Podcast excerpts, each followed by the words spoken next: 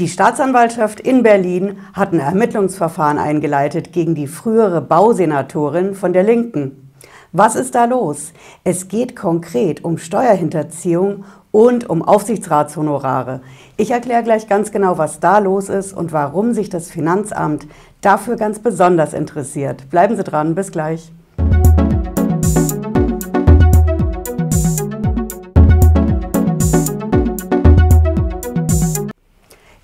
Patricia Lederer, ich bin Rechtsanwältin in der Frankfurter Steuerrechtskanzlei Lederer Law. Ich freue mich, dass Sie dabei sind. Ja, wir haben den 30. Oktober und steuern direkt auf den zweiten großen Lockdown zu. Montag tritt er in Kraft, allerdings diesmal nicht für alle. In erster Linie für die Kneipen, für die Restaurants, für die Gastronomie, die dürfen nicht mehr aufmachen. Andere dürfen weiterhin arbeiten und sich bilden. Das sind natürlich die Kitas und die Schulen und das ist auch das Finanzamt. Ja, das Finanzamt ist auch im Lockdown tätig und vor allen Dingen natürlich zum Jahresende hin. Wir stehen jetzt kurz vorm Jahresende, das sind gerade mal noch zwei Monate, minus zwischen den Jahren. Im Endeffekt sind es noch sechs Wochen max. Und das Finanzamt ermittelt jetzt verstärkt wegen der Steuerhinterziehung. Dazu muss man einfach wissen, wenn wir aufs Jahresende zusteuern, droht bei der Steuerhinterziehung die Verjährung. Bei der Verjährung ist es so, Steuerhinterziehung ist ja eine Straftat nach der Abgabenordnung, steht im 370, schauen Sie gerne nach. Und das Ding verjährt grundsätzlich nach fünf Jahren. Verjährung tritt immer zum Jahresende ein und deswegen ist das der Grund, warum die Steuerfahndung gerne zum Jahresende ausrückt und durch diese Aktionen, die sie da machen, zum Beispiel Durchsuchungen, Beschlagnahmen, dadurch unterbrechen die die Verjährung. Und dann haben Sie erstmal Zeit, die ganzen Ermittlungen in aller Ruhe fertigzustellen, abzuschließen und Anklage zu erheben. Ja, und was ist jetzt in Berlin genau passiert?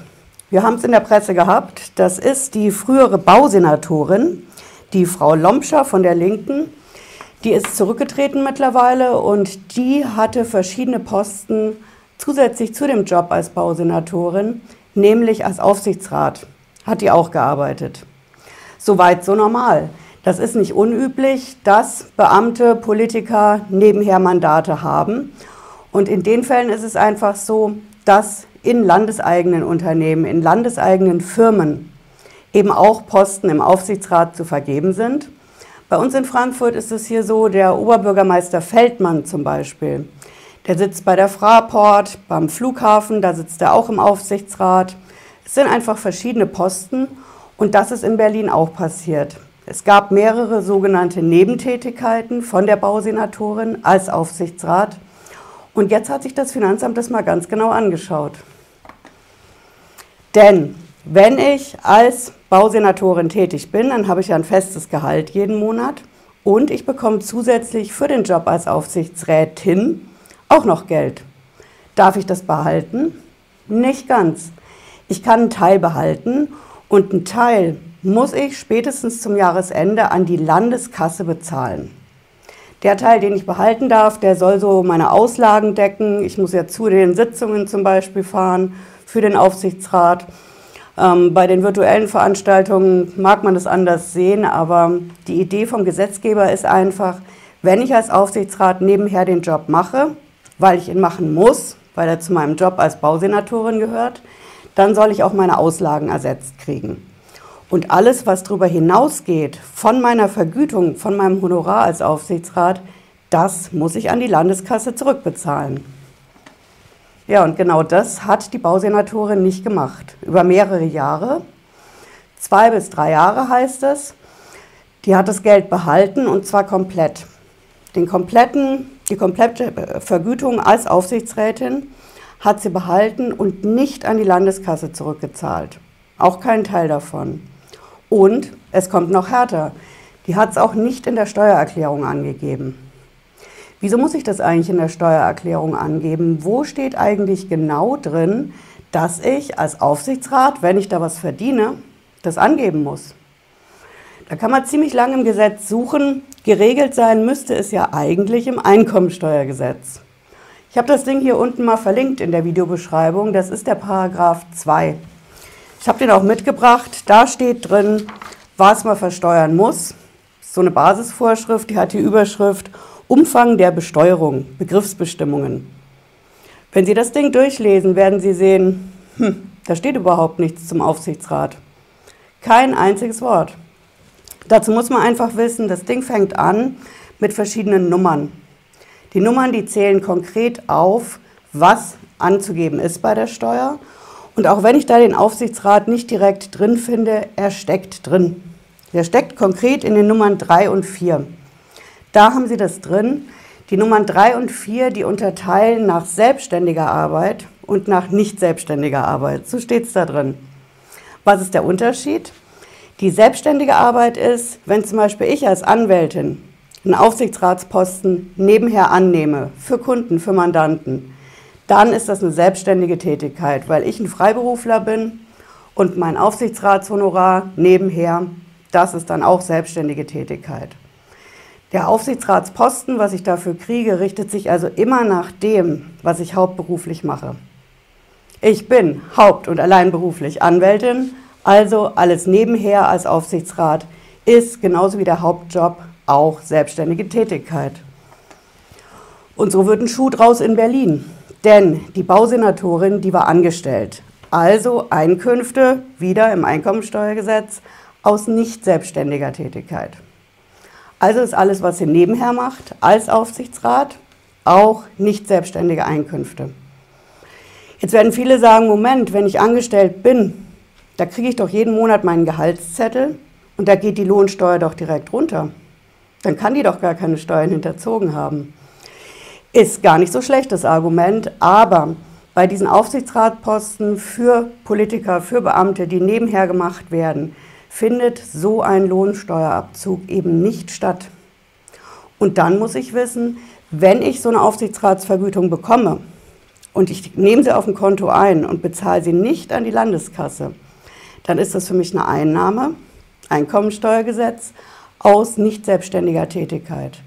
Für die habe ich keine Lohnsteuer bezahlt. Ich habe also diese Lohnsteuer, das ist ja eine Vorauszahlung auf meine spätere Einkommensteuer. Das ist nicht abgeführt worden von der Firma, wo ich den Aufsichtsratsposten habe. Also habe ich ein Problem, wenn ich es nicht angebe bei der Steuer. Ja, und wieso ist das dann, äh, wieso muss ich das eigentlich abführen? Also ich muss es ja einerseits abführen, andererseits kann ich einen Teil behalten. Wieso muss ich es dann überhaupt angeben? Die Frage ist deswegen wichtig, weil wenn ich zum Beispiel 10.000 Euro einnehme für einen Aufsichtsratposten, davon muss ich zum Beispiel 6.000 paar zerquetschte abführen an die Landeskasse. Mal mehr, mal weniger. Ich habe auf, auf jeden Fall einen bestimmten Betrag, den ich abführe, also weiterreiche, nicht behalte. Die Differenz zu meinen 10.000, wenn ich die behalte, muss ich die versteuern. Aber in welchem Jahr? Wenn ich jetzt, wie bei diesen Jahren, um die es in Berlin geht, zum Beispiel 2017, ich bekomme das Geld, die Aufsichtsratsknete in 17, ich führe sie nicht an die Landeskasse ab. Wann muss ich es dann versteuern? Wenn ich zum Beispiel später bezahle, denn Frau Lompscher hat ja alles nachbezahlt, sagt sie. Wenn ich das in 2020 zum Beispiel bezahle, muss ich es dann wirklich in 2017 versteuern? Klares Ja. Wir Steuerrechtler nennen das das Zuflussprinzip. Zufluss heißt, wenn die Kohle bei mir auf ein Konto eingeht, ist sie mir zugeflossen. Und in dem Moment setzt meine Pflicht ein, sie zu versteuern.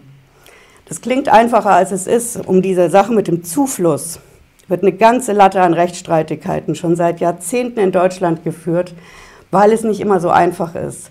Was ist der Zufluss? Gehört es mir dann, wenn es auf meinem Konto ist? Was ist, wenn das Geld auf dem Konto von jemand anders eingeht, auf das ich vielleicht gar keinen Zugriff habe, mit dem ich vielleicht eine Treuhandvereinbarung habe, dass er das Geld für mich einnimmt oder sie? Ist nicht einfach. Mache ich auch mal ein anderes Video zu. Aber in dem Fall ist es konkret so, wenn ich in 2017 mein Geld einnehme, muss ich es auch in 2017 versteuern. Die äh, Frau Lomscher hätte Folgendes machen können. In 2017 hätte sie sagen können, das, was mir zusteht für meine Auslagen, das behalte ich, das gebe ich bei der Steuer an. Die Differenz, die ich nicht behalten darf, führe ich an die Landeskasse ab. Und zwar, ganz wichtig, vor Jahresende 17. dann brauche ich es auch nicht versteuern. Weil es ist mir zwar zugeflossen auf mein Konto, aber auch wieder Steuersprache vom Feinsten, es ist abgeflossen an die Landeskasse. Und ich hätte mir dann auch einen weiteren Vorteil holen können, denn ich hätte sagen können, wenn ich meine Auslagen gedeckt haben will durch den Betrag, den ich behalten darf, den muss ich zwar als Einnahme bei der Steuer angeben, aber ich habe ja auch Ausgaben. Ich bin zum Beispiel zu den Aufsichtsratssitzungen gefahren. Mit dem Zug, Auto, Flug, was auch immer. Ich hatte zum Beispiel Übernachtungskosten, Hotelkosten. Das kann ich dann alles gegenrechnen, setzt aber voraus, dass ich eine korrekte Steuererklärung abgebe.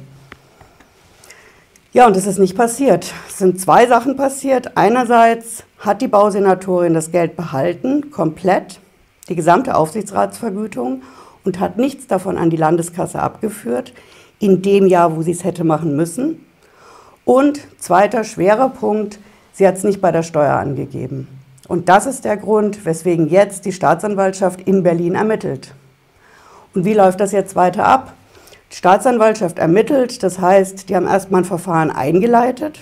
Das machen die schriftlich, intern. Als nächstes schicken sie es der Bausenatorin, machen es auch gerne mal öffentlich und dann wird ermittelt. Und bis diese Ermittlungen abgeschlossen sind, da kann man sich jetzt Zeit lassen, denn, wie gesagt, die Einleitung der Ermittlungen, das unterbricht meine Verjährung. Jetzt für 2017 in dem Fall droht es nicht. Wenn ich aber fünf Jahre knapp dran bin, dann ist das aus Sicht vom Ermittlungsbeamten schon wichtig. Und sobald ich die Verjährung unterbrochen habe, kann ich mir wirklich Zeit lassen. Ich kann in aller Ruhe meinen Ermittlungsbericht schreiben. Monatelang kann ich mir Zeit lassen. Es gibt da auch wieder Verjährungsvorschriften. Die haben die Beamten natürlich schon im Kopf. Und wenn ich dann rechtzeitig mein Ding durch habe, dann kann ich sagen, okay, jetzt gehe ich hin und jetzt mache ich eine Anklage beim Gericht, beim Strafgericht oder ich schlage einen Deal vor. Und genau das ist, das ist das Thema, die Deals mit der Staatsanwaltschaft, mit der Steuerfahndung, mit dem Finanzamt.